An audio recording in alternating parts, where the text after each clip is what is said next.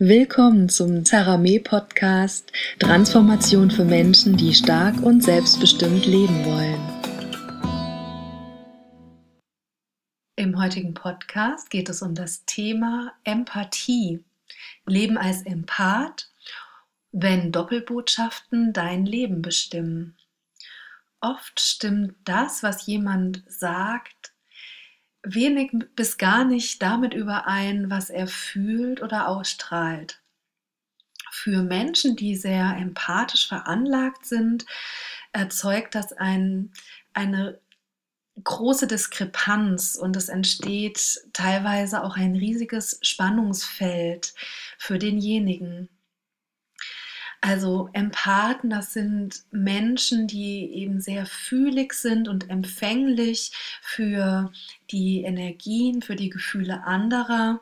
Und gerade wenn sie sich dessen aber nicht bewusst sind, dann sind das oft auch Übernahmen. Also dann kann nicht mehr gut unterschieden werden, was sind meine Gefühle und was sind die Gefühle des Gegenübers. Das heißt, ähm, sie kommen in eine Situation, in eine Lage, in der sie sich einfach nicht mehr sicher und nicht mehr wohlfühlen. Es entsteht eine Diskrepanz und das bedeutet eben auch aber nicht, dass sie das immer auch so benennen können. Du sagst dieses, aber ich spüre, da ist etwas anderes im Hintergrund. Oft ist es ähm, sehr viel subtiler. Und dadurch sind empathische Menschen leider oft auch zutiefst verunsichert, ähm, weil sie oft auch nicht gelernt haben, eben diese Gefühle ähm, von denen anderer zu unterscheiden. Empathie, so wie ich es verstehe, ist eine besondere Form der Wahrnehmung und es ist in der Tat oft eine Herausforderung, wirklich gut klar damit zu kommen. Ich selbst zähle mich zu den Empathen und ähm, wenn ich an Orten bin mit vielen Menschen, zum Beispiel gestern äh, war ich auch mal wieder im Kino und ich merke, dass mich das wirklich sehr herausfordert und ich liebe es wirklich, mich zurückziehen zu können, an Orten zu sein, wo ich allein oder mit wenigen Menschen zusammen bin oder eben auch natürlich mit Menschen, wo eine gute Energie und eine gute Stimmung untereinander herrscht und man miteinander wachsen und sich austauschen kann. In früheren Tagen war ich auch sehr unsicher und ich war mir nie sicher, ob ich meiner eigenen Wahrnehmung vertrauen kann. Deswegen ist das auch so ein wichtiger Aspekt meiner Arbeit. Ich habe ganz lange dazu gebraucht, das überhaupt zu verstehen, was Empathie ist und was die bedeutet. Und darüber möchte ich heute im Grunde ein bisschen mehr sprechen. Für mich ist es wichtig, die Möglichkeiten der Empathie zu erkennen und ganz klar zu lernen, wie ich mich eben auf gesunde Art und Weise abgrenzen kann, ohne mich dabei nur zurückzuziehen und einzuigeln ähm, oder eben ganz aus dem Leben zurückzuziehen. Das passiert auch ganz oft und das ist auch sehr häufig ein ähm, Anteil äh, bei Depressionen. Aber da möchte ich jetzt nicht im Einzelnen drauf eingehen. Ähm, Im Grunde ist die Empathie eine Form der Hochsensibilität oder der äh, Hellsichtigkeit, Hellfühligkeit. Und natürlich gibt es hier ganz viele Unterschiede in der Stärke und der Ausprägung. Die Problematik ist eben oft, dass empathische oder feinfühlige Menschen, das mag ich eigentlich lieber das Wort, sich ähm, von negativen Gefühlen ja eingenommen fühlen oder sogar übernommen werden und ebenso auch solche depressiven Phasen relativ häufig vorkommen können. Zwar verbinden sich Empathen auch leicht mit positiven Gefühlen, ähm, doch im Augenblick herrscht einfach noch sehr viel unterdrückte Angst, Sorgen und Nöte. Viele Menschen sprechen ja auch nicht gerne über ihre Befindlichkeiten. äh, ich will das gar nicht werten, aber es, dadurch gibt es einfach ein ziemlich großes und unbewusstes Feld von Negativität, ähm, das äh, ja, mit dem wir eben auch täglich verbunden sind. Und gerade an öffentlichen Orten äh, ist eben sehr viel von diesem Feld wahrzunehmen und äh, auch in, in Nachrichten, während Sendungen, gerade wo sehr viel auf die negativen Entwicklungen eingegangen wird, Flüchtlingspolitik, was auch immer. Äh, für Empathen ist das wirklich sehr schwierig, sich da auf eine gute Art und Weise abzugrenzen. Und mir geht es dabei hier überhaupt gar nicht um wissenschaftliche Abhandlungen des Wortes Empathie etc.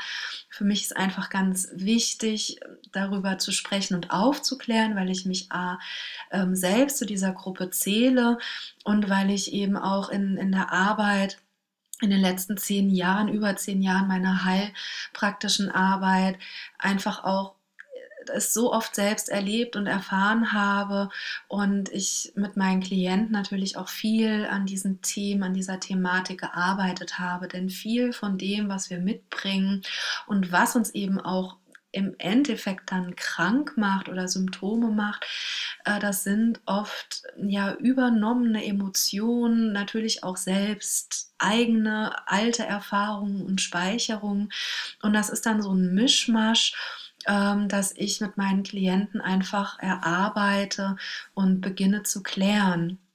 Und in der Praxis habe ich einfach über die Jahre ja, Methoden gelernt und für mich weiterentwickelt und auch eben für mich Wege gefunden, an die unterdrückten Gefühle und Gedanken ähm, heranzukommen gemeinsam mit meinen Klienten und dann eben auch natürlich Wege gefunden, diese zu erlösen. Und das mache ich unter anderem natürlich auch über diese kraftvollen, transformativen Meditationen. Mich selbst hat es aber unglaublich lange auch wirklich sehr ja, bedrückt und überfordert, weil ich natürlich gemerkt habe, ich kann immer weniger Masse an Klienten bedienen, ähm, weil natürlich, wenn du dich mit dieser Thematik be beschäftigst, äh, kriegst du auch eine eine größere Resonanz dazu und ähm, eine andere Fühligkeit auch für die Themen, die bei den Klienten vorliegen. Und so habe ich dann auch irgendwann entschieden, zum Beispiel keine reinen Massagen mehr ein, anzubieten, wenn ich nicht gleichzeitig mit demjenigen ähm, die geistig-seelische Ebene bearbeiten kann.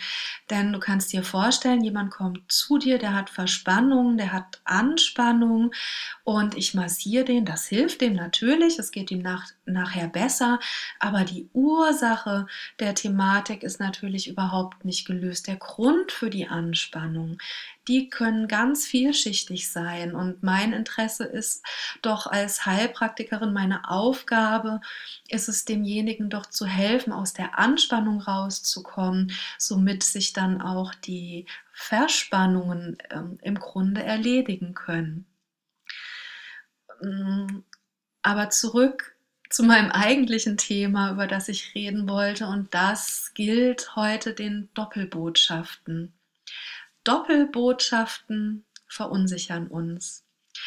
Dabei geht es nicht darum, zu sagen, ja, ich spüre bei dir was und äh, wenn du das nicht so spürst, dann äh, stimmt mit dir was nicht. Das wäre natürlich sehr überheblich.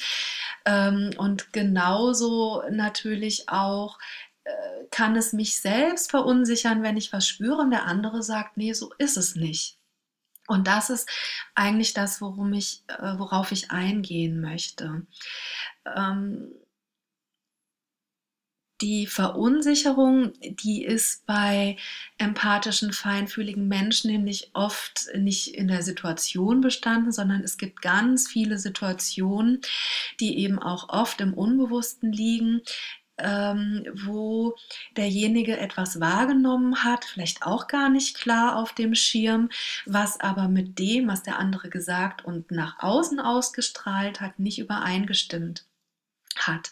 Das heißt, Empathen haben eine sehr gute Intuition und haben sehr oft einen sehr gehemmten bis komplett blockierten Zugang zu ihrer Intuition ähm, weil sie niemals gelernt haben, ähm, ihre Gefühle, ihre Wahrnehmung nach Stimmigkeit zu überprüfen.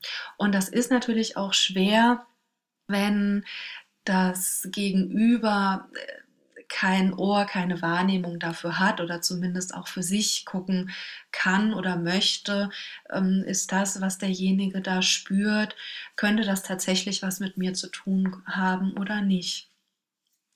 Deswegen ist es für mich ganz, ganz, ganz wichtig, wenn Menschen zu mir kommen, es geht niemals darum, dass wenn der Empath etwas spürt, was er als richtig oder als wahr empfindet, der andere automatisch ähm, ja lügt, die Unwahrheit sagt, also in irgendeiner Art der, Projekt, der Schuldprojektion zu gehen. Darum geht es nicht. Mir geht es einzig und allein darum, denjenigen in seiner Selbstsicherheit zu stärken, seine Wahrnehmung für sich zu überprüfen und seine eigenen Aufgaben und Lernerfahrungen und Handlungen daraus ziehen zu können. Ein einfaches Beispiel, was ja auch sehr verbreitet ist, jemand tut dir einen Gefallen und will nichts dafür. Und du hast aber vielleicht das Gefühl, eigentlich möchtest du dem anderen gerne was dafür geben, beziehungsweise hast du das Gefühl, es stimmt auch nicht so ganz. Eigentlich möchte der andere doch gerne was dafür, aber der traut sich vielleicht einfach nicht, ähm, das auch so zu sagen. Das heißt, dann entsteht ein unbewusstes Schuldenkonto für denjenigen, der quasi was geschenkt bekommen hat und auf der anderen Seite ähm, doch unterschwellig so eine Erwartungshaltung entsteht, besonders wenn es heißt, gib mir, was du denkst. Das klingt so nobel und, und so ehrenhaft, aber dahinter versteckt sich oft eben natürlich auch wiederum eine Unsicherheit. Und dann wird es eben zwischen diesen Personen oft ungut. Es kann keine klare Kommunikation mehr stattfinden. Der eine hat ein schlechtes Gefühl, weil er gibt vielleicht 10 Euro und der andere denkt sich, naja, ich hätte aber lieber 30 Euro gehabt. Ähm, und also ist es immer, es bleibt immer ein ungutes Gefühl zurück. Und für den Empathen gleichzeitig ist es schwierig, das anzusprechen, weil er spürt auf einer subtilen Ebene, dass der andere eben, äh, wenn er das so direkt ansprechen würde, die Thematik verneinen würde. Das muss nicht sein, kann aber eben sein und so steht, entstehen oft ganz doofe Situationen, in denen auch wirklich oft Freundschaften zerbrechen und das ist eigentlich schade. Und ähm, deswegen kann es so hilfreich sein und so wichtig sein, wirklich bei sich selbst zu gucken, wo mache ich das selbst vielleicht bei anderen Menschen auch? Wo gebe ich, wo gebe ich, wo gebe ich, ohne dafür was zu wollen und habe dann vielleicht doch das Gefühl, eigentlich hätte ich dafür aber was nehmen wollen oder sollen. Ich fühle, dass es sich nicht ausgeglichen anfühlt, aber ich kann doch nicht dafür Geld verlangen oder eine Gegenleistung verlangen. Und somit entsteht ein, ein äh, Hin und Her zwischen, zwischen Energien. Ja, und ich wiederhole mich eben auch so eine Diskrepanz auch innerhalb von, von ja teilweise eben auch guten Freundschaften meine Einladung ist für alle Empathen und Feinfühligen da draußen, denn ich weiß, es gibt nicht wenige, ähm, ist wirklich, achte darauf, dass du dich jeden Tag gut erdest, dass du dich schützt, dass du jegliche Energien und Gefühle, die du aufnimmst so über den Tag von anderen aus Gesprächen und so weiter, wenn du merkst, deine Stimmung wird schlecht oder schwankt, dass du ganz bewusst alle Energien, die nicht zu dir gehören, wieder abgeben kannst. Und ich kann dich nur einladen dazu, ähm, die Meditation, Schutz und Reinigung für jeden Tag findest. Ich gebe den Link hier nochmal direkt drunter, damit du das direkt finden kannst.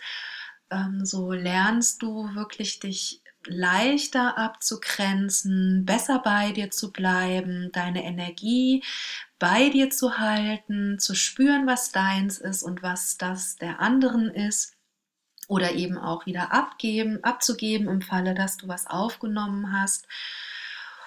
Und ja, deine Fähigkeit immer mehr auch zu spüren und auszubauen. Denn Empathen